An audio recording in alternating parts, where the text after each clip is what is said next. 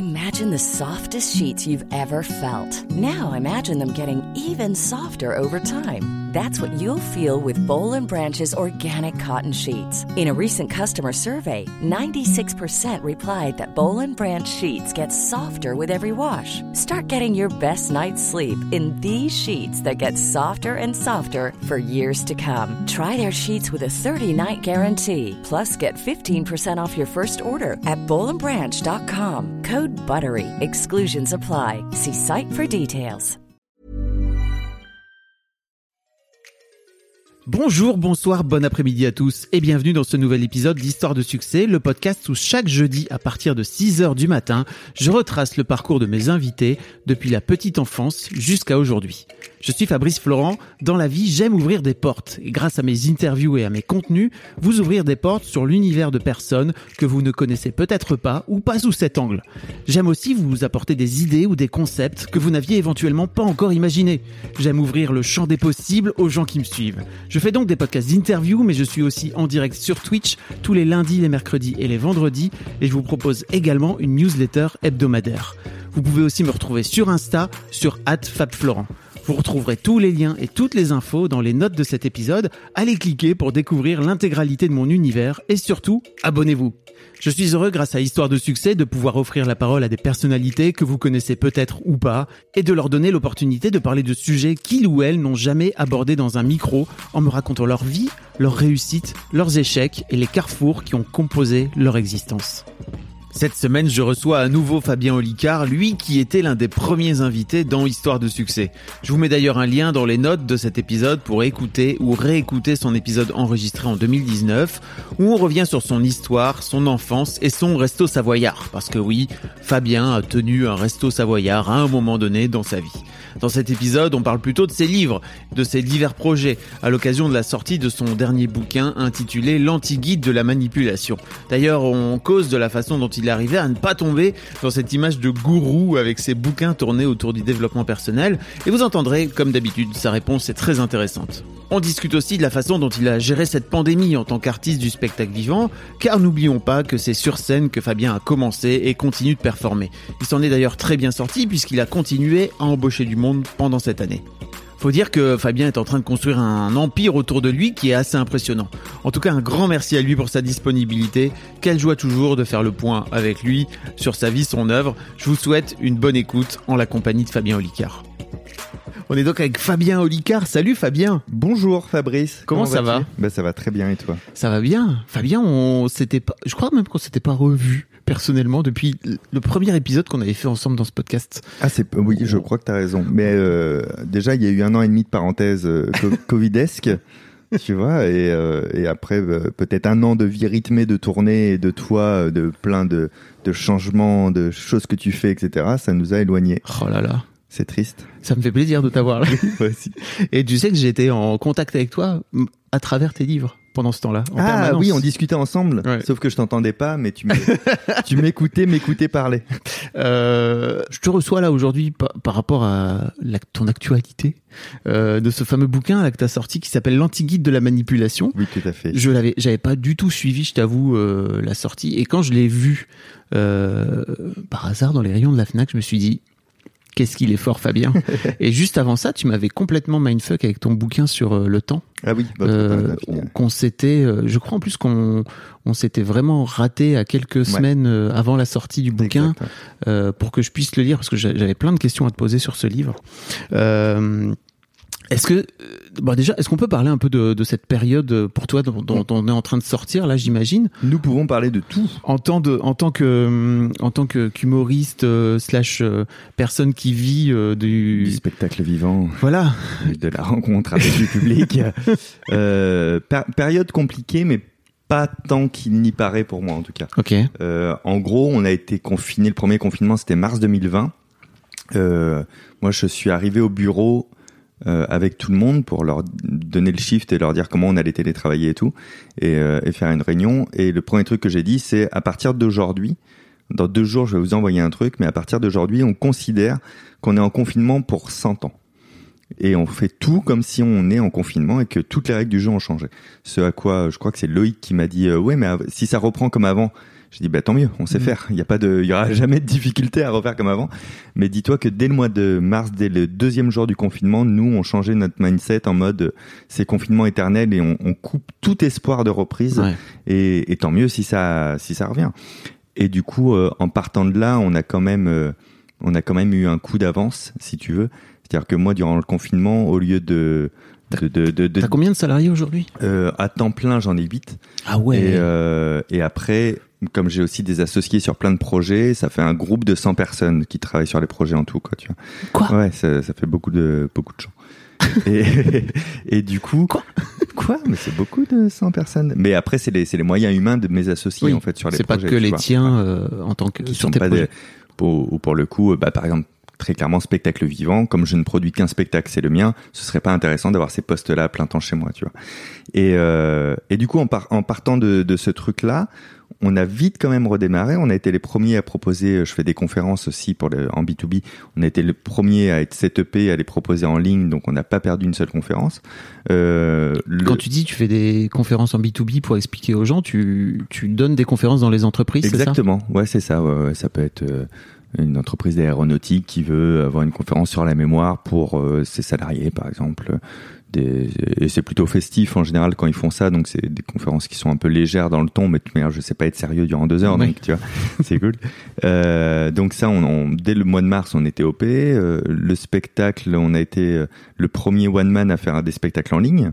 Euh, même si j'en ai fait que trois dans l'année parce Mm. que j'avais pas du tout envie que ce soit mon quotidien, tu vois. Mais tu vois, on a, on a, on a vite rebondi. Alors, la partie spectacle, clairement, on m'a arraché une partie de mon cœur, à pu pouvoir jouer. C'est-à-dire que en 12 ans de scène, le plus long que j'avais fait sans jouer, c'était trois semaines. T'imagines Ah ouais. le délire là qu'on a vécu. Euh, mais euh, et fondamentalement, évidemment, en tant que producteur de mon spectacle, j'ai perdu énormément d'argent, tu vois.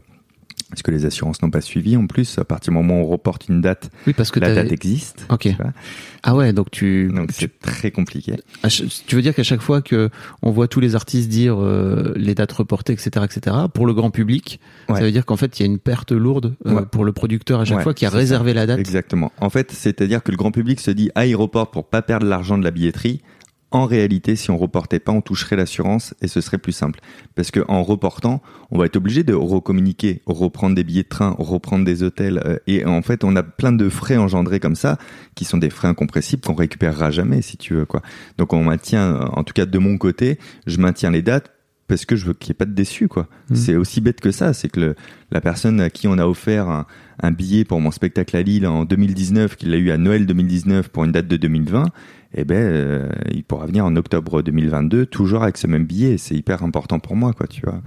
C'est euh, parce que c'est pareil, hein, les, les délais de remboursement. euh, je vais pas, je n'ai pas envie de dire aux gens, vous aviez qu'à être vigilant et vous faire rembourser en temps et en heure, tu vois. Bien sûr. c'est pas de leur responsabilité, c'est pas de la note non plus ce qui s'est passé, mais c'est nous qui avons le pouvoir de faire que ce, ce soit fluide, tu vois. Donc, donc ça, ça a été ouais, une, une période assez dure en tant qu'homme, mais pas en tant que pro.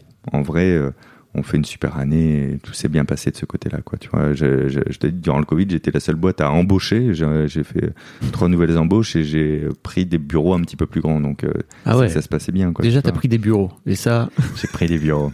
j'ai pris des bureaux quand tout le monde télétravaillait. C'est con quand même. je sais pas, je sais pas trop comment ça va se passer de la vie dans les bureaux, la post-Covid, tu vois. Est-ce que Ouais. c'est, je, je crois qu'il y a des gens qui ont tellement apprécié l'idée de se dire qu'ils vont travailler chez eux, Ouais. de pouvoir travailler de n'importe où, etc. Là où le télétravail était un peu un gros mot, je crois, auparavant, Ouais. même pour les patrons, hein. Nous, on télétravaillait déjà avant le Covid. Ok. C'est-à-dire que euh, traditionnellement, euh, ceux qui bossent avec moi peuvent télétravailler deux jours dans la semaine officiellement. C'était cadré Ouais. dans votre boîte. En, en temps réel, c'est le mardi et le jeudi qu'ils peuvent télétravailler. Et après, officieusement, ils télétravaillent quand ils veulent. Euh, Ils savent mieux que moi ce qu'ils ont à faire, euh, s'ils doivent être là ou pas, quoi, tu vois. Ok. Donc, euh, donc on était, euh, tu vois, par exemple, Loïc, mon monteur, avait déjà le bon ordi chez lui avec les bons trucs. On avait déjà un système de NAS en ligne. Tu vois, on était un peu, euh, un peu confinement ready. Bah, euh, oui, Internet ready, quoi, ouais, finalement. ouais, c'est ça. Ouais, c'est exactement ça. J'ai euh, j'ai une amie qui travaillait dans dans une maison d'édition. Euh, eux, ça a été un cataclysme, mais en fait, euh, ils ils étaient pas prêts du tout. Et pendant 15 jours, ils s'envoyaient des, des boucles de mail. En fait, ils n'avaient pas de système de Ouais. chat, et donc en fait, ils avaient une boucle de mail où ils se répondaient par chat, Incroyable. par mail comme ça. Ouais, c'est clair. oui, bah, c'est des boîtes qui connaissent pas Trello, euh, Monday, les trucs de tâches partagées, euh, les chats en ligne et tout ça. Qui nous, on avait déjà parce qu'en fait, en réalité, avec le spectacle, c'est moi qui suis en télétravail tout le temps. Oui. Je suis toujours sur les routes, je suis jamais là et donc il fallait que je mette ça en place pour être virtuellement au bureau déjà, tu vois. Malin. Ouais. C'était une très bonne idée, je trouve, d'avoir euh, dit euh, on est en confinement pour 100 ans. Ouais. Euh, je trouvais que c'était pas du tout une bonne idée de la part de, du gouvernement de venir dire euh, il y en a pour 15 jours, Ouais, tu vois, parce que dans mon équipe à l'époque, tout le monde était, était en train de dire euh, On non mais c'est bon, il y en a pour plus 15 jours. Et moi je leur disais, alors j'ai pas mis 100 ans, mais moi je leur disais on est parti pour deux mois, Ouais. préparez-vous. Et en fait deux mois c'est déjà long dans ouais, ta ouais, tête. bien sûr. Je trouvais ça, mais je trouve que c'est une- encore une meilleure idée de dire on est on est confiné ad vitam. Ben ouais, non mais en fait, l'apocalypse dehors. C'est euh, moi aussi, hein, j'ai- j'ai j'ai compris le move du gouvernement. J'avais même fait une vidéo, comme j'avais fait l'analyse Macron de son premier discours, où, euh, où il disait 15 jours, et je disais comme toi, je disais euh, donc là, ça va être 2-3 mois. Vraiment, ça se voit qu'il lui-même ne projette pas ces 15 jours, vraiment. Et, euh, je comprends politiquement parlant le côté je veux pas un mouvement de foule. Par contre, ce n'est pas nous aider en fait, quoi, parce que ok, on panique pas maintenant. Par contre, on va vivre toutes les déceptions des reports de fin de confinement. Et en plus de ça, on n'est pas capable d'être flexible en fait. Tu nous enlèves la possibilité d'être flexible si tu nous fais croire qu'il faut juste ronger son frein 15 jours. Il faut vraiment, si tu veux qu'on soit flexible, nous enlever la l'espoir de ça dure pas longtemps. Tu vois, c'est euh, au contraire. Dis-nous tout de suite, euh, préparez-vous quand même euh, à, initier des changements parce que je ne sais pas quand est-ce que ça reprendra. Tu vois. Moi, je t'avoue que je, je sais pas comment j'aurais fait à sa place. Je me dis, c'est un problème impossible à résoudre, j'ai l'impression. Mais c'est fou. C'est et puis euh, il y, a, il y a une chose dont je, je suis sûr, c'est que signer le confinement d'un pays euh, en tant qu'homme, c'est pas de gaieté de cœur. C'est-à-dire que que ce soit Olivier Véran, Macron, qu'on soit pour eux, contre eux, pour la politique, contre la politique, Mhm. en tant qu'humain, dire putain, je suis la personne qui valide la cessation de mon pays, ça doit être chaud. Sa maman euh, de vivre avec ça euh, quand tu vas te coucher le soir là quoi tu vois T'avais un homme politique au Québec, je sais plus exactement, qui avait re-signé le, le confinement de son comté et qui pleurait en direct. Bah, ça m'étonne pas. Ouais, ça m'étonne pas. C'est euh, c'est impensable en fait quoi. Tu te dis c'est pas possible. Moi, je me souviens d'Olivier Véran qui était en Italie un mois ou deux avant nous, avant que ça, ça ferme chez nous, et, et ils annonçaient le confinement en Italie. Et, et lui, il était revenu en se disant nous, on, jamais de la vie, on pourra jamais faire ça. Et deux mois après, c'était notre tour. Quoi, tu vois. c'est, euh, je pense qu'il y avait un vrai déni global de tout Mm. le monde de ça ne peut pas arriver. Et en même temps, on a vécu un truc historique, parce qu'on a vécu un truc qui ne peut pas arriver, quoi, en temps normal, tu vois. On aura vécu ce truc-là de, on confine un pays, quoi. On a vécu un confinement entier, une cessation entière des activités. Ça a été possible de le faire. Et on est assez résilient pour le vivre, quand même, au final, hein, parce qu'il y a un an et demi qui se sont passés. On l'a vécu. Bon, après, la dette que ça va engendrer, on va entendre euh, parler à peu près 800 ans, euh, sûrement, tu vois, parce que, mais on vit dans un pays riche qui a pu ouvrir les vannes quand même pour essayer de subvenir à quand même pas mal de choses. Et encore une fois, hein, on va, on va payer euh, ça dans le temps, mais, euh, vois, ne serait-ce que tu parlais des artistes, euh, pour ma partie, alors moi je suis plus intermittent, mais je pensais à tous mes potes intermittents du spectacle, euh, c'est quand même incroyable de se dire jusqu'en enfin il y a un an de- en arrière, ils savaient que jusqu'en août 2021, l'assurance chômage continu- continuerait à prendre en charge le- leur, euh, leur statut de technicien ou d'artiste. C'est vraiment une exception euh, culturelle française incroyable. quoi. On a énormément de chance. Vraiment. Et euh, on, on parle pas non plus de la santé mentale. Enfin, ça commence à venir petit à petit. Ouais. Là, je le vois dans les médias de temps en temps. Mais je crois qu'on va sans doute payer un lourd tribut après tout ça. Je sais Ouais. pas si t'as vu euh, Bob Burnham. Non. C'est- Tu sais, non. il a sorti un Ah special sur Netflix où il parle de ça, où il s'est. Les- si vous êtes auditeur, auditrice et que vous avez pas vu, ça, ça vaut la peine d'être vu- quoi, parce que il, il met en scène son propre. euh, son propre désarroi par rapport à par rapport à l'isolement par rapport au fait que en plus il s'est le mec a fait un enfin, il a fait un nervous breakdown il a fait un burn-out ouais. euh, il y a cinq ans et il s'était dit juste avant le, le confinement qu'il était prêt à remonter sur scène en fait il est il a remonté la pente et tout boum Ouais, c'est incroyable. Mais ouais, ouais, les, les impacts psychologiques vont être très forts. J'ai fait une vidéo moi récemment sur euh, c'est quoi euh, l'impact de plus avoir de contact physique quotidien. Tu vois, ça on n'y pense pas. Il y a, on parlait aussi beaucoup du burn-out là, il y a un nouveau truc quand même. Enfin, c'est pas nouveau, mais euh, qui, qui va se mettre en branle et qui s'est mis en branle durant le confinement dont on parlait peu, c'est le bore out. T'en parles dans ton bouquin. Ah, J'en parle dans le bouquin, ouais. C'est- C'est c'est un truc terrible, le bore out. Se faire chier. C'est ne plus savoir ce que tu vas faire demain et ne plus de trouver de sel dans ce que tu fais. C'est fou, euh, la, la dégradation psychologique de ta place dans ton propre univers, quoi, tu vois. Donc il y a- il y, a quand même pas mal de choses comme ça qui vont bouger et dont, oui, on va payer un lourd tribut euh, sûrement de tout ça, ouais. Avec, euh, avec des phases de déni et donc il va falloir aussi accepter euh, de « Eh, mais en fait, je ne vais pas bien depuis tel temps et, et sûrement à cause de ceci, cela, et pourquoi, et qu'est-ce que je peux faire, et quelle est ma responsabilité là-dedans, C'est fou. hein. même si les conséquences sont externes, la, la responsabilité est interne. Je voulais parler avec toi de ton empire que tu es en train de monter sur euh, dans, dans l'édition. Oncle Picsou, parlons un peu. Non, mais en fait, je trouve ça génial de ton, ton parcours par rapport à tes bouquins, en fait. Euh, où tu sors ton bouquin sur le cerveau, c'était ton tout premier. hein. Premier en 2017. Euh, t'as expliqué euh, la façon dont t'avais euh, euh, construit euh, de façon très logique et Pragmatique, euh, ouais. dans, dans ton système à toi euh, tout l'aspect euh, du titre, Mm. euh, de la couverture, Ouais. etc., etc. Et j'ai la sensation, alors son bouquin, ce bouquin a cartonné, et donc bah j'imagine bien que ton éditeur après est venu te voir en te disant, n'en ferait-il pas un deuxième Frérot, tu veux pas écrire? On n'en ferait pas un deuxième? C'était ta volonté, toi, de base, de quand t'as écrit ton premier bouquin sur le cerveau, t'avais déjà en tête Ouais. l'idée de faire une collecte? Ouais. Enfin, j'espérais pouvoir le faire. Je savais des sujets que je voulais traiter. La manipulation, l'antiguide, c'était déjà noté. Un livre sur le temps, c'était déjà noté. Euh, et, euh, et en fait, pour ça, il fallait. euh, en fait, si tu veux, pourquoi je me projetais là-dedans? Parce que quand je me projette dans le temps, loin dans le temps, je me dis, hé, à partir d'un certain âge, je suis pas sûr d'avoir envie de faire 100 représentations par an. Je suis pas sûr d'avoir envie de faire des vidéos sur YouTube telles que je les produis aujourd'hui. Par contre, je suis presque certain d'avoir envie de me poser quelque part, peu importe où dans le monde ou en France, en train d'écrire. Tu vois. Donc, je me projetais facilement à ça. Mais pour pouvoir euh, écrire euh, à loisir, il faut que ça te rémunère. Et pour que ça te rémunère, il faut que ça plaise aux gens et qu'ils aient envie de le lire. Donc, j'avais un peu misé un enjeu comme ça sur le premier bouquin aussi de si ça marche, je pourrais continuer. Et, euh, et le premier livre, j'avais beaucoup de matière que j'avais pas exploité pour le premier livre, qui me permettait d'écrire le deuxième, qui est pas une suite, mais on peut commencer par l'un des deux et les Mm. deux marchent en binôme. Et le vrai enjeu, c'était le troisième bouquin pour moi. Votre temps est infini, de se dire ok là, j'écris un truc où il n'y a pas un organe de presse qui va se dire oui logique un mentaliste qui écrive euh, un temps sur l'organisation, c'est plutôt euh, on m'invitait sur les plateaux en me disant euh, donc euh, vous bluffez les gens dans votre livre, pas du tout. Ce n'est pas du tout le but Ouais. de ce livre et de se dire donc les médias vont pas comprendre ce livre et les gens qui me suivent est-ce qu'ils vont comprendre aussi ce livre tu vois? Est-ce qu'ils vont se dire mais qu'est-ce qu'il écrit? Pourquoi il fait ça?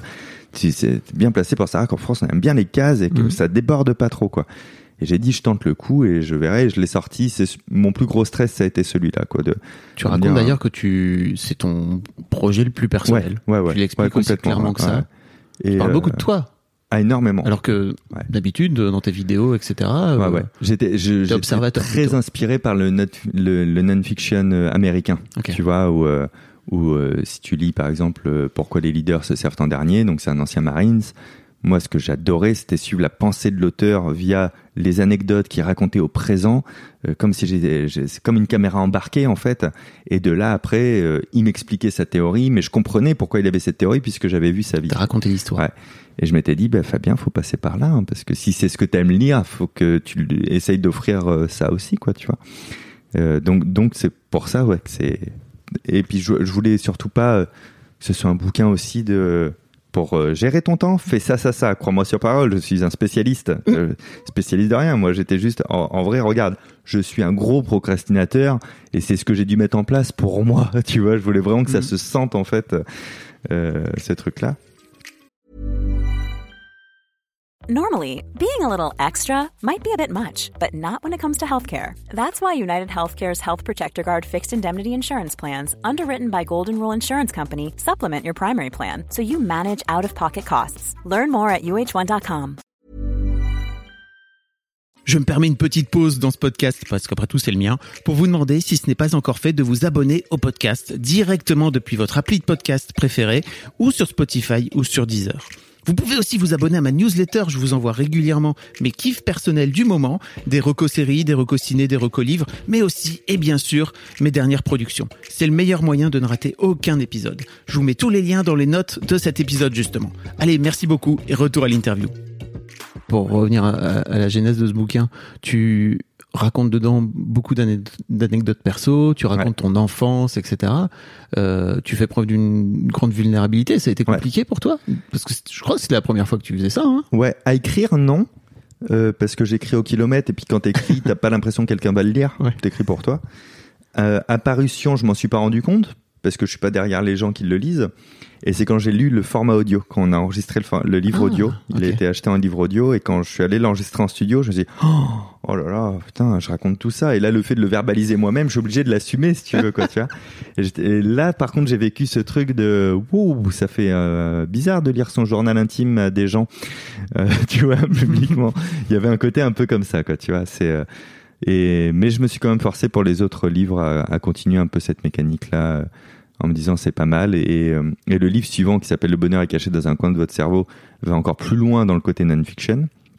Donc lui, quand j'ai lu la version audio, j'ai pleuré. J'ai pleuré en l'écrivant, ah j'ai pleuré en le lisant euh, sur certaines parties. Et euh, je me suis dit, ok, c'est comme les spectacles. À chaque fois que tu réécris, tu vas plus loin dans le deep. Mhm. Et du coup, je me suis dit, le prochain livre, ce sera sur la manipulation parce que ça fait longtemps que j'ai envie d'en parler. Et là, c'est moins personnel, ça me touche moins, ce sera moins précis, et je suis pas capable d'enchaîner un troisième livre où je vais encore plus bas en moi. Euh, je vais me préserver un an, en fait. et c'est vrai dans la mécanique, c'est pour ça que celui-ci, le dernier, est un peu moins non-fiction que les autres. Ok. Euh, en fait, pour c'est vraiment ta volonté à toi à un moment donné de devenir euh, partager ton ton expérience et ton et ton savoir au plus grand nombre en fait. Ouais. Moi je moi je, je suis né déjà avec deux choses, je pense un, ADN très curieux et euh, et un ADN de partage. C'est-à-dire que vraiment dès que j'apprends un truc qui me stimule, j'ai envie de te le raconter et de te l'expliquer et de manière simple parce que j'ai peur que ça te fasse chier tu vois et euh, mais pour pour la fun fact j'ai appris les échecs petits j'avais 5 ans et apparemment, dans la cour de récré, je découpais des papiers pour apprendre à mes potes comment on, on déplaçait les pions tu vois, c'est vraiment le truc de dès que j'apprends un truc, j'ai envie de t'en parler. Quoi, tu, voulais jouer avec eux? C'était pour ça aussi ou? Non, j'avais envie qu'ils comprennent à quel point ce, quand on jouait au petit bonhomme à la guerre, c'était de la merde à côté de ce jeu de guerre là qui était trop fort, quoi. Tu vois, et que vous alliez kiffer euh, le côté de parce que moi, on me l'a appris vraiment comme un petit jeu de guerre amusant, tu vois, ah les échecs. C'est ça a été mm. langue d'apprentissage qu'on m'a qu'on m'a injecté et du coup, je trouvais ça trop bien, quoi, tu vois. Mais là, on a que deux cavaliers, du coup, il faut penser à l'attaque de la cavalerie différemment en la protégeant, tu vois. J'adorais ça.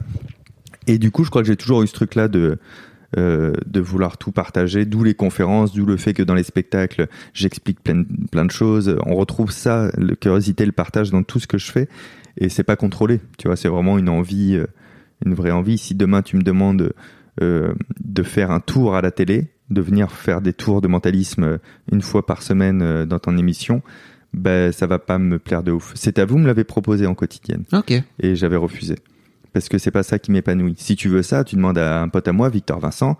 C'est vraiment le meilleur pour faire ça, tu vois, en France, en mentalisme. Et, euh, et ce sera la bonne personne pour venir faire un tour tous les jours, tu vois. Euh, moi, je me suis épanoui dans Antidote, là sur France 2, où ils m'ont appelé. Là, j'ai dit OK parce que je faisais une chronique.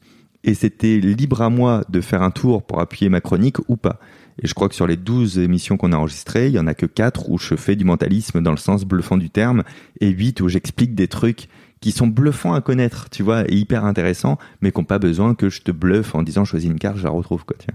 Ça te saoule euh, que les médias, ils, viennent te demander justement que tu, tu viennes euh, bluffer les gens Non, non, non, ça me saoule pas parce que ce serait cracher dans la soupe et, euh, et pas assumer ce que j'ai construit, tu vois.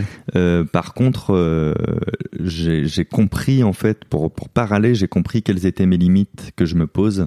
C'est-à-dire que si demain tu m'appelles parce que tu as une émission, là, ce que je viens de faire là, j'avais 5 minutes sur RTL, ils me contactent pour le livre, donc en 5 minutes, je te fais pas une démo. Parce que 5 minutes, c'est le temps de la démo et que si tu m'as contacté, c'était pour le livre. Ben, en fait, ce qui me saoule plus, c'est la projection de contenu gratuit de certains médias. Ah Tu oui. vois qui Et- reprennent le ouais. bout et qui après le mettent sur les réseaux, Oui, etc. ça. Et en fait, je me suis pris la tête avec un producteur d'une émission télé sur France 2, dont je te dirai le nom après, du coup. Off. Alors, Ce sera ah, que pour oh. moi. Et en gros, euh, c'est une émission où il nous demande euh, que je prépare des choses, etc. Et euh, donc je fais mes propositions parce que c'est il y a une espèce de, de guide de ce qu'ils aimeraient. Donc je fais les propositions et tout. Et il renvoie un mail à mon attaché de presse où hum, il le savait pas mais j'étais en copie. Il a pas fait gaffe. Euh, et euh, il me déglingue quoi. Et, euh, où il écrit euh, ni bonjour ni merde. Il écrit euh, non mais ce sera pour une autre fois. Euh, si c'est pour entendre parler de trucs qu'on a vu mille fois euh, sur internet, euh, ça m'intéresse pas. Euh, Ah. et c'est pas assez bluffant et nanana. Et c'est vraiment très trash. Bon, comme il était en copie, je me suis fait un plaisir de lui répondre. Euh, je, je dois avoir le mail, ce serait long à trouver. Mais en gros, euh, je, je m'excuse platement. J'ai dit bonjour, machin. J'ai bien reçu. Non, je dis euh, machin. Euh, moi non plus, je ne vous dis pas bonjour parce que vraiment, nous sommes des personnes apparemment trop importantes et trop pressées dans la vie pour avoir le temps de la moindre des politesses. Donc ça, je, je l'attaque direct. Ça commence. Et euh, je lui explique, je, pardon, j'avais pas compris que j'étais un chroniqueur gratuit et bénévole. Et en tant que euh, chroniqueur et employé bénévole, j'aimerais bien dans ces cas-là que mon patron me dise exactement ce qu'il veut, ce qu'il veut pas, plutôt que de me dire euh, prépare ce que tu veux et de démonter comme ça ce qu'il fait. Et puisque vous connaissiez tout ça, est-ce que vous saviez que, et là je déroule tout ce qu'il savait pas sur ce que j'avais préparé, tu vois, euh, parce que il me semble pas l'avoir vu sur euh, sur Facebook et Internet. Et euh, bon bref, tu vois, je j'y vais vraiment fort, quoi, Ouais. tu vois. Et après il a appelé pour s'excuser platement, etc. Et et, euh, et j'ai fait l'émission, mais tu vois, il y a, il y a ce côté-là de T'as en un mentaliste, euh, non mais euh, il vient, il bluffe tout le monde, il nous fait 10 minutes de contenu et il repart. Et non, c'est pas comme ça que ça marche en fait. Si tu accueilles quelqu'un, t'as envie de le recevoir. Tu Mhm. peux ne pas avoir envie de me recevoir, c'est pas un souci, tu vois. Mais si tu m'accueilles, pense d'abord à, à comment tu m'accueilles, c'est-à-dire pas comment euh, tu me mets, mais pourquoi, les, Ouais. les vraies raisons de l'accueil. Et après, si tu veux qu'on construise quelque chose de, de plus chaud, de plus artiste et que tu veux une démonstration de ça, c'est ok.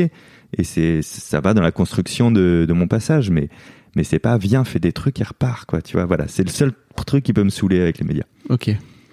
Euh, j'ai- J'aimerais euh, expliquer aux gens pourquoi il faut qu'ils lisent tes bouquins en fait parce que j'ai appris tellement de choses. Tu sais, moi, je les ai, je les ai achetés à mes filles.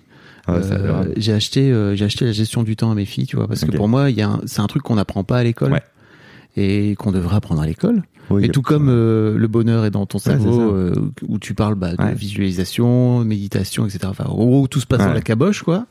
Euh, c'est pareil, c'est des trucs qu'on n'apprend pas à l'école, quoi. Oui, ce, ce serait bien qu'il y ait une heure par semaine de j'apprends à apprendre et j'apprends à me comprendre. J'apprends à apprendre. Euh, J'apprends à apprendre. Alors ça, si je devais militer un jour en politique, ce serait mon seul programme de dire en primaire, on a une heure d'éducation civique, ben on va aussi avoir une heure de j'apprends à apprendre. Comment tu peux mettre euh, 30 enfants face à un tableau noir en leur disant et maintenant vous devez tout retenir et tout comprendre, mais tu leur as pas donné le mode d'emploi de ça, tu vois.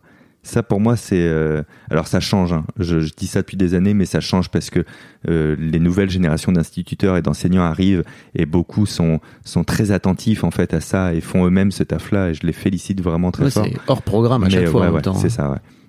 Mais déjà, rien que le fait de mettre 30 élèves devant un tableau noir, c'est, c'est antinomique avec la méthode d'apprentissage des mammifères. Et comme on oublie un peu qu'on est des mammifères et des animaux, tu vois, tous les animaux apprennent avec le jeu, par le jeu et l'émotion positive, sauf un qui s'est dit, on va en mettre 30 et on leur dit, ne parlez pas et ne rigolez pas, quoi. Tu vois, c'est fou quand même, en vrai, quand tu réfléchis.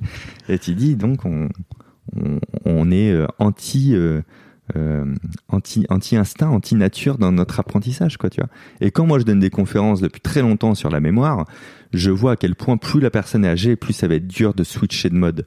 Tu Ah vois, oui. parce que les méthodes de, de, de, de mémoire naturelle du cerveau, qui étaient utilisées par les Grecs et tout, elles conviennent de passer, du coup, c'est vrai, pas mal de temps dans l'encodage, à l'apprentissage.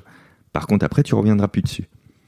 Et nous, on a l'habitude d'aller très vite sur l'apprentissage et de réviser, de bachoter, de revenir mille fois dessus.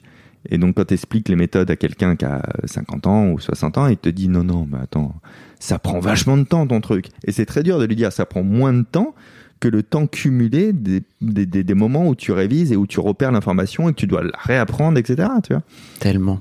C'est fou. Il faudrait. que- Est-ce que ton, ton but euh, dans ton empire euh, à venir, ce serait pas de créer une école? Une école, non. Je crois pas. Ou alors ce serait vraiment euh, euh, un centre dans lequel les bonnes personnes viennent euh, pour apprendre aux autres, tu Ah oui, vois, ce serait pas et que je gérais toi- pas moi-même, C'est pas vois. ouais. forcément toi qui donnerais Ah tous ouais. les cours, ouais. Non, non, ou même qui gérerait le truc, quoi, tu vois, mais je pourrais. Je, je serais une très bonne locomotive de. euh, un très bon vacon de ce genre de projet, mais je suis pas sûr d'être la locomotive de ça. Parce qu'en fait, je, je suis une bonne locomotive que sur les projets de vie euh, euh, qui me parlent énormément, quoi, tu vois. Ok. Faut que ça me Quand je te dis beaucoup. école, ça te. Non. Ouais, tu ça, vois. ça vibre pas en toi. Non, non, non, non. Et, mais par contre, euh, participer à ça, être euh, un peu le script docteur du fonctionnement ou des trucs comme ça, ça, bah, ça, ça me plairait, tu vois. de- mais juste pas les emmerdes qui vont avec. Si vous, donc, si vous êtes en train de vouloir monter une école, n'hésitez pas. Vous pouvez envoyer un petit message Professeur à Charles Xavier, je, je suis à votre écoute. École des X-Men.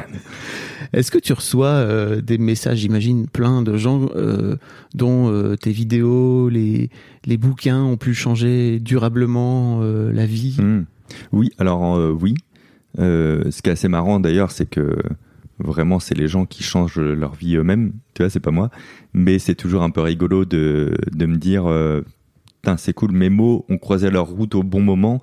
Et, et, et quand ils me disent, ah merci, t'as changé ma vie, je, vraiment, je dis toujours, alors vraiment, tu t'es changé ta vie. Hein, tu vois, c'est, Je ne suis pas, un gourou. Moi, je n'ai rien fait pour toi et je n'étais pas là euh, pour faire tous tes changements et c'est vraiment toi et ta volonté. Mais, euh, mais par contre, cool, trop cool de se dire j'écris des bouquins pour qu'ils servent ou certaines vidéos pour qu'elles servent et elles ont servi, ne serait-ce qu'une fois et je suis refait quoi, tu vois. Mais même quand j'ai un mec de qui est en fac de médecine qui vient de me voir en me disant putain merci grâce à tes astuces de mémoire j'ai tout retenu, je sais qu'il me dit pas merci à moi d'avoir tout retenu. Et moi dans ma tête j'entends merci d'avoir fait circuler ce savoir qui est pas à moi au départ que je retransmets tu vois à d'autres personnes mais c'est c'est c'est de ça qui me remercie quoi tu vois et pareil pour la gestion du temps où j'ai eu beaucoup beaucoup de messages du coup pour revenir à ta question de tout à l'heure je suis très étonné de comment a marché votre temps est infini qui a encore mieux marché que mon premier livre Ah ouais, je savais vois, pas. au final. Et euh, la version audio qui a fait des scores euh, délirants, c'est-à-dire que j'ai appris au bout de six mois que ça faisait six mois qu'il était premier des ventes en version audio. Je connaissais tellement pas ça que j'avais même pas regardé, tu vois. Donc euh, c'était fou, qui a été traduit lui dans 12 pays. Enfin c'est incroyable, Ah ouais. c'est incroyable. Et, et alors ça, bizarrement, tu vois, dans le truc d'ego ou de sensation, les traductions dans les autres pays, euh, c'est ce qui me c'est ce qui me rassure le plus. C'est pas rassure, mais c'est ce qui me fait dire de ah oui, apparemment le livre est pas mal. Je me le dis pas avant. Je me dis juste en Lituanie, quand ils prennent le livre pour le traduire et le vendre là-bas, c'est vraiment je suis son père en Lituanie. Si le contenu du livre les intéresse pas, ils vont pas dépenser de l'argent pour le racheter et prendre le risque de l'éditer sur place, tu vois. Et c'est il y a qu'à ce moment-là où je me dis oh bah apparemment il est euh, pas si mal foutu du coup, tu vois. C'est que finalement, tes sujets sont tellement universels Et que. c'est universel, ouais. Ouais. Je veux dire, la gestion du temps, c'est pareil pour tout le monde dans Oui, le monde ça, entier, ouais. j'imagine. Enfin, même si je crois qu'en fonction des cultures, on n'a pas forcément tous le même rapport au temps, mais. On n'a pas tout à fait le même rapport au temps. Par contre, on a toujours l'envie de d'avoir le contrôle de son temps, tu vois. Et, euh, et encore une fois, là, on l'a pas dit, mais on en avait déjà parlé toi et moi. C'est-à-dire que gérer son temps et celles et ceux qui nous écoutent, c'est important ce que je dis.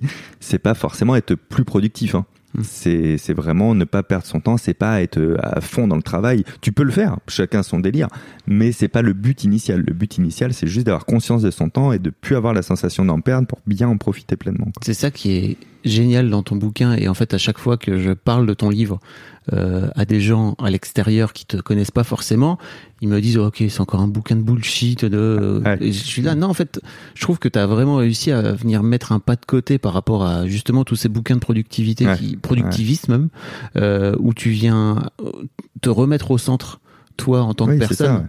En disant juste euh, kiffe, tu vois. c'est. L'objectif c'est de kiffer.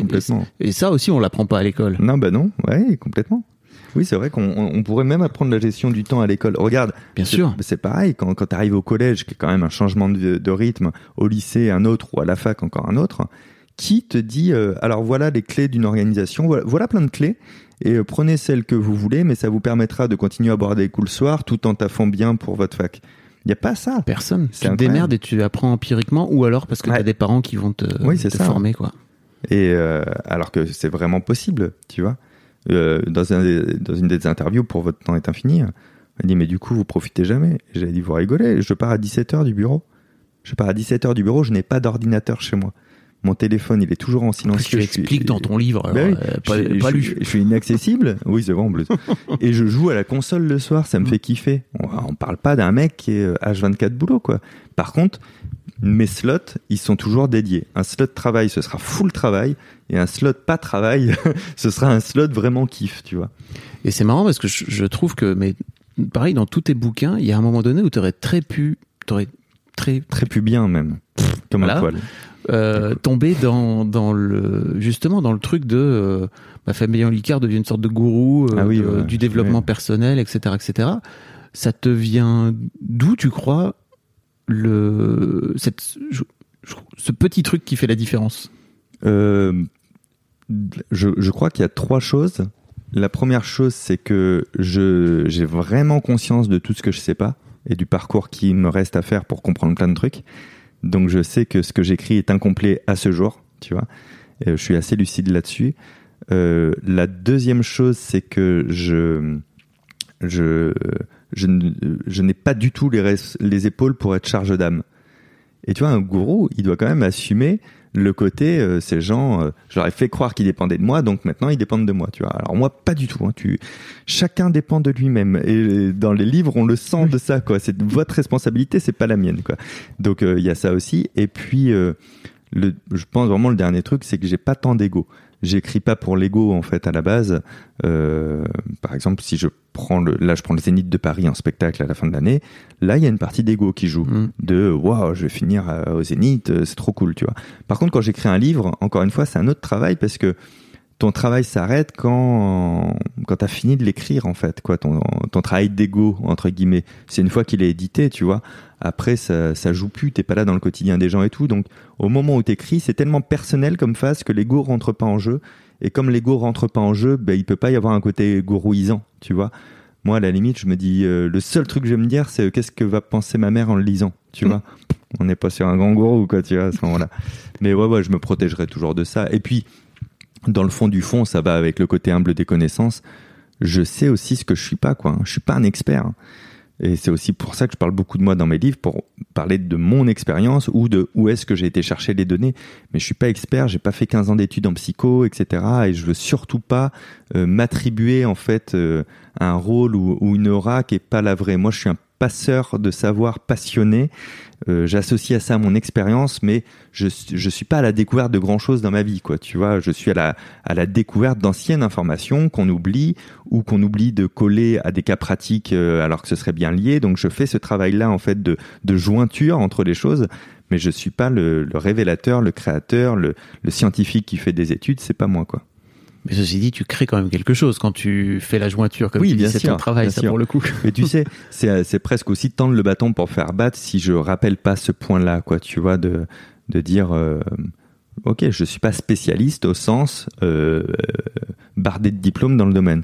Je te rappelle que j'ai pas mon bac, hein, donc. euh, Mm. euh, donc je veux surtout pas faire croire quelque chose, tu vois, comme ça à l'inverse. Par contre, évidemment, j'ai pas mon bac, mais je me suis formé de mille manières, donc je suis pour l'auto-formation, donc pour la transmission du savoir, quoi, vois. si vous voulez entendre l'histoire de l'histoire de succès de Fabien, le premier épisode qu'on avait fait où là pour le coup on parle de Ouais. de tout ton parcours, de ta jeunesse, de ton enfance, de ton de ton restaurant Oui, de raclette. Oui, bravo. Euh, je vous mettrai le lien dans les notes parce que c'est important aussi, tu vois, Oui, de faire de, la cross promotion. Euh, T'estimeras à combien euh, de pourcentage ton niveau de connaissance de toi Ah, mon niveau de connaissance de moi, je, je suis très introspectif depuis très longtemps. Donc je pense que je me connais très bien, euh, peut-être à 75-80%, donc c'est quand même un gros pourcentage. Et je me connais même assez bien pour savoir où est-ce que je mets des murs et ce que je dénie volontairement pour l'instant ou ce que j'ai pas envie de creuser volontairement pour l'instant. Tu vois Donc tu con... donc tu te connais Ouais. dans la connaissance que tu veux avoir de toi. Ouais, exactement, ouais. C'est très intéressant Ouais, ouais. comme démarche. Et, et une fois, j'avais fait une, une, une méditation euh, tibétaine, tu sais, au bol et tout. J'avais fait ça à l'étranger, c'était intéressant. Et, euh, et sur cette méditation-là spécifiquement, d'habitude, ça répond à rien pour moi, les méditations, ça m'apaise. Là, ça avait répondu à un truc. J'avais compris quels étaient les deux plus gros dangers de ma vie. Je te les dirai après, c'est trop personnel. Ok.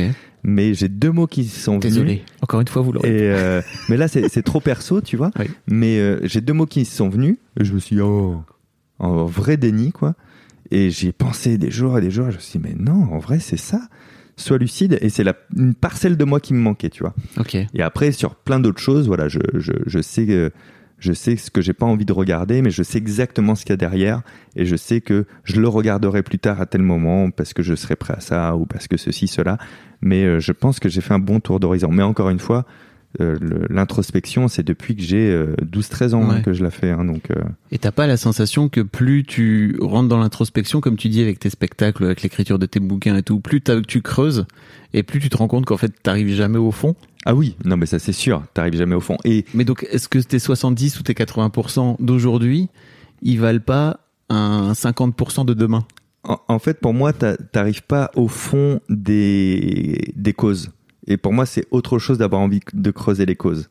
Tu vois? Moi, je connais l'état des lieux et je suis pas sûr, et c'est dont certains murs qui existent, je suis pas sûr de vouloir connaître les causes de tout. Je suis pas sûr de vouloir dire pourquoi à chaque question euh, qui me vient sur euh, pourquoi je suis comme ça à tel endroit, tu vois Et, euh, C'est et- étonnant de ta part. Tu vois qu'il y a un côté justement curieux. non, tu parce vois. que je sais qu'il y a des trucs que je vivrais mal et du coup, Ah, pour l'instant, je m'en protège, tu vois. C'est, plus ça, quoi. De non, non, je m'ammure. Ça me, ça me va. Moi, je sais, je suis le gérer, je suis l'accompagner, je suis machin. Donc, euh, ouais. Et, et forcément, dans les livres ou dans les spectacles, le, le côté deep est un peu plus fort parce que, par contre, dès que tu parles à quelqu'un, donc que ce soit virtuellement au travers d'un livre ou, ou dans une vraie conversation comme ça, euh, t'as pas le temps de conscientiser tes murs ou pas tes murs. T'es obligé de, de verbaliser. Tu passes de l'excient au conscient. Tu vois, pour moi, il y a l'inconscient, l'excient et, et le conscient. Attends, l'élection, je l'ai pas.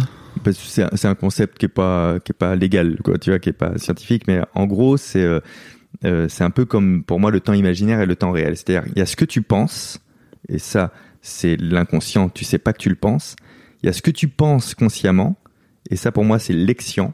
C'est-à-dire, ça existe dans ta pensée, mais ça n'existera que consciemment quand tu le donneras vie en le verbalisant.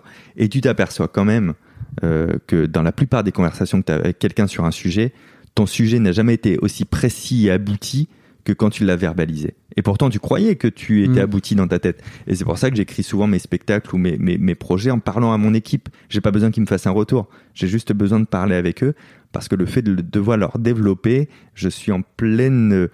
En fait, euh, je, je, je trace au marqueur tous les, les, les petits trucs qu'il y a au crayon et même ceux que j'avais pas vus, quoi, tu vois. Et, et c'est pour ça que je me dis, ouais, l'excient, euh, c'est quand tu l'as en tête, mais tu l'as pas encore vraiment verbalisé ou, ou écrit quelque part. T'en parles dans le bonheur, c'est ça? J'en parle un peu dans le bonheur. Parce que je l'ai pas. C'est Ouais, le, ouais. le seul que j'ai pas lu parce que je me suis dit. Non, non, mais Ça parle- c'est bon, j'ai la méditation. J'en- Enfin, la- Mais j'en parle, pas à ce point. euh, ce, ce dont on parle là, j'en j'en parle pas à ce point encore. Mais c'est hyper intéressant parce que c'est à ça que sert aussi la thérapie. C'est que pour Ouais. les gens qui sont jamais allés en thérapie, le simple fait de déblatérer des trucs. Moi, un truc que je fais avec euh, avec une amie, c'est qu'on s'envoie des de- et ça depuis le premier euh, euh, confinement, c'est qu'on s'envoie des messages vocaux euh, sur WhatsApp, Ouais. mais de longs, hein, tu Ouais, vois, ouais. 5, 6, Ah ouais. 10 minutes, 15 minutes parfois quand on sait pas envoyer de messages vocaux, depuis très longtemps. Et en fait, euh, le simple fait de parler à ton téléphone, parce que tu parles à personne d'autre qu'à ton téléphone, euh, tu finis par euh, sortir des trucs euh, où tu, tu as, des épiphanies à un moment donné, tu te dis, ah putain, c'est pour ça que je pensais ça, quoi. Ouais, ouais, la communication active, en fait, elle est importante. Mais c'est vrai ce que tu dis hein, pour, pour les thérapies. Ou tant que t'en as pas fait, tu dis non, mais je vais pas raconter ma vie à des inconnus. mais c'est pas euh, le principe, en fait. C'est au contraire, parce qu'il te connaît pas, donc tu t'en fous, que tu peux te permettre de parler librement. Et c'est pas ce que va te dire la personne ensuite, c'est ce que tu, toi, tu te permets de dire à ce moment-là. Et tu te dis, ah putain, j'ai dit ça, pourquoi j'ai dit ça, quoi? Et, euh, et c'est c'est vraiment la méthode des 5 pourquoi, mais, euh, mais de manière active. Tu connais cette méthode-là, des 5 Oui. pourquoi? Ouais. Attends, je crois, hein. En fait, c'est- tu au bout de 5 pourquoi normalement t'as la vraie T'as la, ré- t'as la réponse. t'as la vraie, de, t'as la vraie réponse. de pourquoi je suis en colère? Parce que Fab était en retard. Pourquoi ça me met en colère qu'il était en retard? Mais parce que j'ai plein de choses euh, à faire aujourd'hui. Et pourquoi c'est important, euh, toutes ces choses que j'ai à faire aujourd'hui? Mais parce que euh, j'ai besoin d'avancer. Et pourquoi j'ai besoin d'avancer? Parce que j'ai l'impression que dans mon boulot, on me juge mal. Et, et tu vois, tu redescends comme ça. Et les, les cinq pourquoi, c'est très intéressant à faire sur soi, comme sur les autres d'ailleurs, parce que Ouais. t'es- t'aboutis vite à, la, à un vrai éclairage très rapidement et c'est cool. Quoi. Tu disais beaucoup ça euh, quand j'avais des gens à manager. Ouais, bah ouais, ouais, c'est. Souvent la- la- le premier truc n'est jamais le bon. C'est jamais le bon, Mm. jamais. C'est c'est une, une, conséquence, une corrélation, euh, un truc. quoi. Pour revenir, des, pour revenir aux notes, je sais pas si, tu connais Alain Damasio, l'auteur de science-fiction. euh, ah, ça te plairait d'ailleurs, parce que je crois vraiment que. Cite-moi un de ses livres? euh, La Horde du Contrevent, Ah ben non, j'ai pas qui est lu. le plus connu, euh, vraiment, qui est Ok. une sorte de best-seller énorme et tout, qui a un cerveau, bah, je crois, potentiellement aussi tordu que le tien, hein, tu vois. Donc, franchement, Après, franchement, tu devrais kiffer. route des vents. Euh, la Horde du Contrevent. La horde du contrevent. Ok, C'est tout un univers euh, science-fiction, etc. J'aime bien la SF. Euh, bah alors euh, vraiment tu vas kiffer. Euh, et en fait euh, il s'est enfermé pendant 5-6 mois pour écrire ce bouquin tout seul Ok. en mode euh, dans une dans une maison en montagne en Corse, euh, etc. Et en fait, euh, il s'enregistrait des notes euh, Vocales. vocales euh, d'automotivation, tu vois. Ok. Euh, et en fait, euh, il y, a un- il y a un titre qui est sorti euh, suite à ça. euh, en gros, euh, je sais pas si tu connais ce mec qui s'appelle Ron, qui est qui est un euh, un artiste Ouais. musical. Il, il y a un titre dedans qui s'appelle Bora Vocal où tu as la voix de Damasio Ah qui parle. Euh, et en fait, il a ressorti une de ses vieilles notes, mais c'est hyper intéressant ce qu'il raconte parce que juste il est en train de se dire Eh, la horde de contrevent, tu vas la réussir si tu restes dans ton univers, machin. Fait, Tu vois, et puis Ouais. en fait, il, il hurle, il est en train de se dire et puis il faut pas que tu, il faut pas que tu te disperses, c'est de la merde la dispersion, etc. Et je, j'avais écouté ça la première fois, je savais même, en plus je savais même pas que c'était lui. Je me suis dit putain, c'est énorme quand même. Ouais, ouais. Et, et c'est drôle de s'être laissé des notes comme ça parce que on est. En fait, il y a un truc qu'on fait jamais, c'est verbaliser à nous-mêmes. Et on, est des sacrés enfoirés hein, dans notre jugement personnel. hein. Moi, je pense que le plus violent, euh, ce serait que tu puisses euh, remonter le temps, tu vois, et tu rencontres où, euh, où là, il y a quelqu'un qui débarque et c'est le toi de dans 5 ans. T'imagines la connaissance qu'il a de toi, tu peux rien lui faire à l'envers. T'es obligé de tout admettre avec lui. Et je pense que ce mec-là, plus vieux que toi, ou toi qui rencontres un toi plus jeune, tu te juges plus violemment que personne pourrait Bien te sûr. juger, tu vois. Et, et tu- du coup, tu seras un, un vrai bourreau, en fait, avec l'autre, quoi. Ma psy m'avait donné un très bon truc par rapport à ça. Elle m'a dit quand tu es en train de te juger trop durement, demande-toi est-ce que tu seras en train de dire ça à une amie Ouais. ou à un ami? Ouais, c'est ça. Et bah euh, 100% du temps non. Ouais, bah oui, oui. Non, mais c'est ça, c'est, euh, c'est, euh, se, fait, se passer des savons à soi-même, c'est pas, c'est pas solutionnant du tout. Euh, pour revenir à, à ton bouquin euh, que tu sors là, donc qui s'appelle L'anti-guide de la manipulation, c'était vraiment une. Donc, comme tu disais, tu l'avais toi d'entrée. Ouais. En fait, et- j'avais le sujet de la manipulation et je, je, je savais ce que je croyais vouloir écrire dessus. Et euh, mais je voulais juste, euh, alors ça sera toujours mon but de pas faire des doublons de livres qui sont déjà super bien traités et tout ça. Euh, du coup, je me suis replongé dans tous les livres que j'avais sur la manipulation et je me suis dit, eh non, ce point de vue-là n'existe pas encore. Du coup, je dis pas que ça apporte quelque chose, mais en tout cas, puisqu'il n'existe pas, je me sens legit à l'écrire, quoi, tu vois. Et donc, euh, donc j'avais ce truc-là sur le côté, euh, la manipulation, euh, elle peut être honnête, tu vois. Et c'était vraiment mon fer de lance. Euh, euh, le livre, il aurait pu s'a- s'appeler euh, Guide de manipulation pour les gens gentils, tu Ouais. vois. euh, et et l'anti-guide, j'ai bien aimé le truc parce que, en fait, le mot manipulation, je sais que ça me coupe énormément de ventes. Tous ceux qui ont un a priori négatif sur le mot manipulation vont avoir énormément de mal à le prendre dans les mains pour le feuilleter. D'où la couverture très adoucie. Il Mm. n'y a pas les codes, de, les fils qui guident des gens. hein. Puis regarde comme t'as une bonne tête, t'es en train de sourire là. Et puis surtout l'anti-guide, oui, euh, qui est quand même très gros. le mot est dix fois plus gros que le mot manipulation. Euh, T'imagines bien que c'est pas un hasard du coup euh, tout ça quoi. Et, euh, et, et l'idée c'était de parler de la manipulation honnête, de, de se dire j'ai envie d'écrire un livre qui dit plusieurs choses quoi, qui dit que déjà on se manipule tous, c'est humain de faire ça et c'est souvent inconsciemment. Tu vois, une manipulation, ça aurait été de te dire, dans 90% des cas, c'est fait inconsciemment.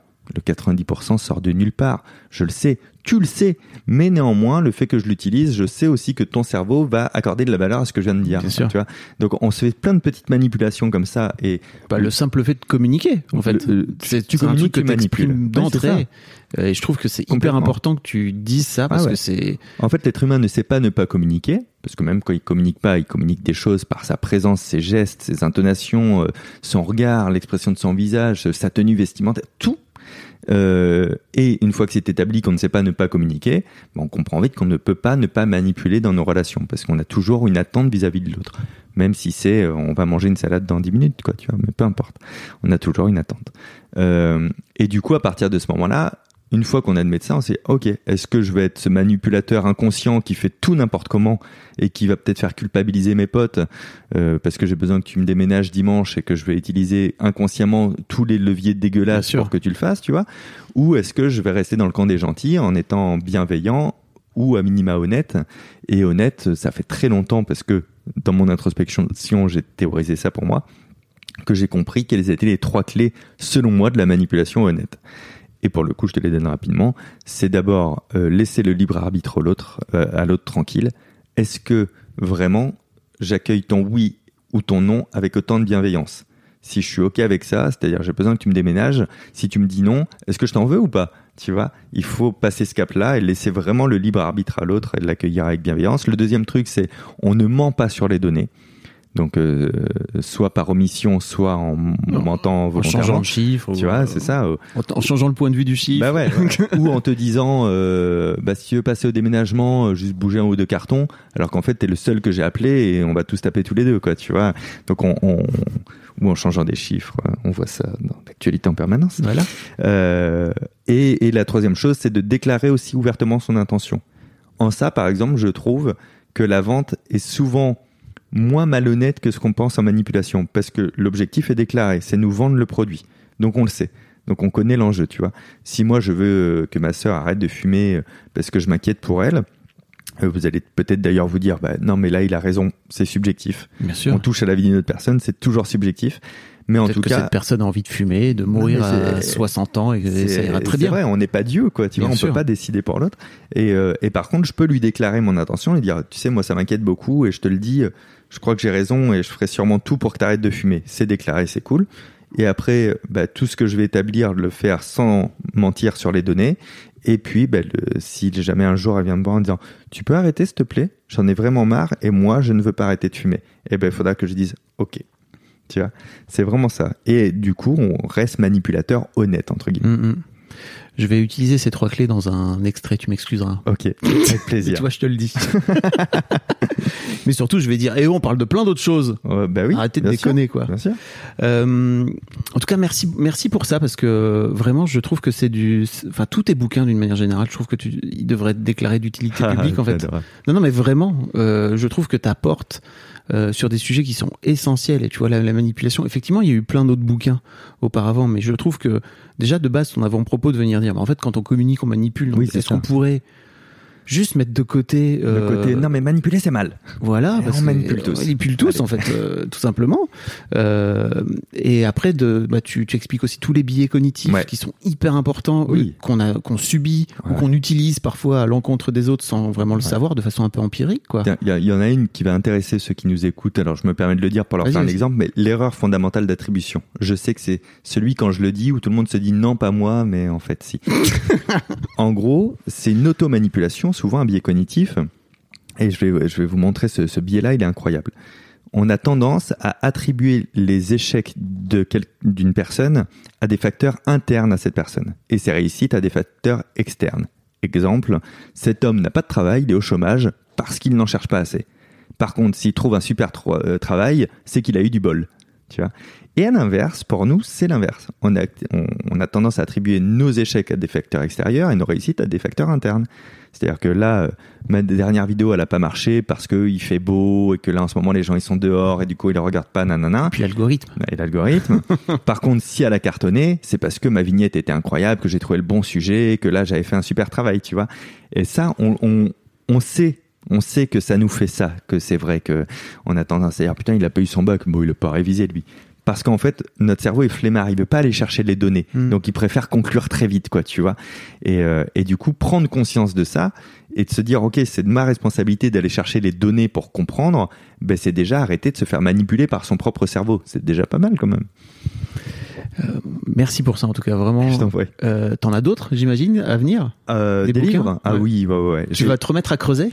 En fait j'ai encore quatre ou cinq sujets je crois de d'écrits euh, de choses dont je suis sûr d'avoir envie de parler, où je suis sûr d'avoir mon point de vue à donner, tu vois, où je sais pas à me dire qu'est-ce que j'ai envie d'écrire, euh, et, euh, et, où je suis sûr d'avoir envie que ce soit publié.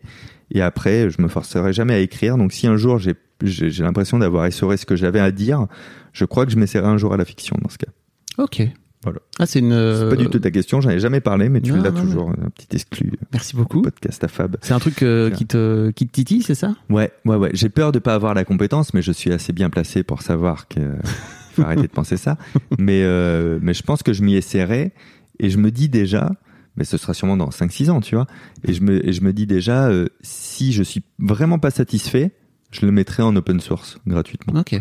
Et comme ça, euh, je j'aurai pas un contrat de d'obligation que, que l'histoire vous plaise. C'est juste si vous voulez lire ce que j'ai fait et c'est ok pour vous, je l'ai mis là. Si vous voulez pas lire, c'est ok, tu vois. Je sais pas si tu avais suivi, mais il y a Thomas Hercouet qui avait écrit euh, son bouquin sur Wattpad. Ah oui, enfin j'ai pas avait suivi, mais j'en ai entendu parler. de ce Ouais, ouais, parce ouais, que- ouais, mais c'était pas du tout le, le projet, je crois, à la base. C'était juste de l'écrire toutes les semaines avec sa commu, en fait. Ouais, c'est incroyable. C'est marrant, hein. Ouais, ouais, ça c'est assez incroyable. Mais ouais, écoute, j'ai encore plein de sujets et il y a des anti-guides qui reviendront. C'est aussi pour ça que j'ai bien réfléchi à ce titre. Ok. L'anti-guide de trois petits points. C'est une très bonne idée. Euh, tu vois, un anti-guide de la mémoire, j'aimerais bien. Ah, C'est-à-dire que j'ai beaucoup parlé mémoire dans un angle et j'aimerais maintenant parler dans un autre angle et ce serait Hyper plus un anti-guide. ok.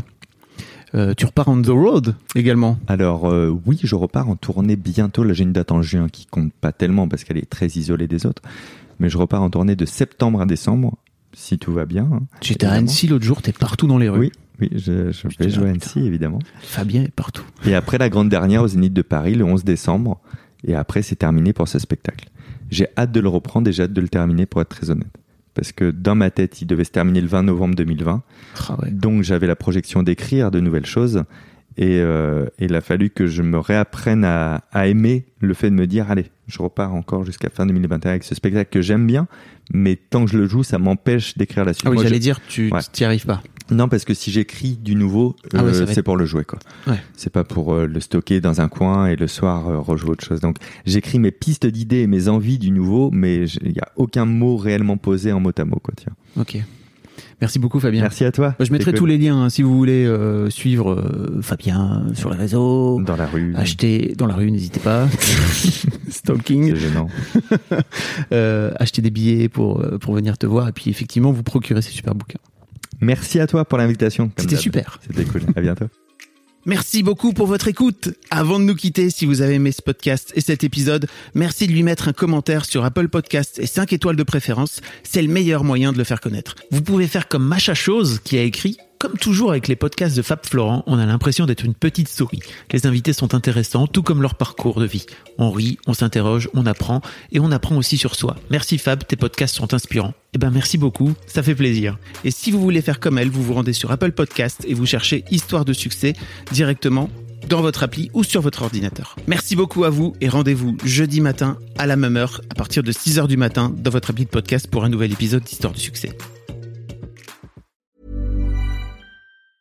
Mom deserves the best, and there's no better place to shop for Mother's Day than Whole Foods Market. They're your destination for unbeatable savings, from premium gifts to show-stopping flowers and irresistible desserts. Start by saving 33% with Prime on all body care and candles. Then get a 15-stem bunch of tulips for just $9.99 each with Prime. Round out Mom's menu with festive rosé, irresistible berry chantilly cake, and more special treats. Come celebrate Mother's Day at Whole Foods Market.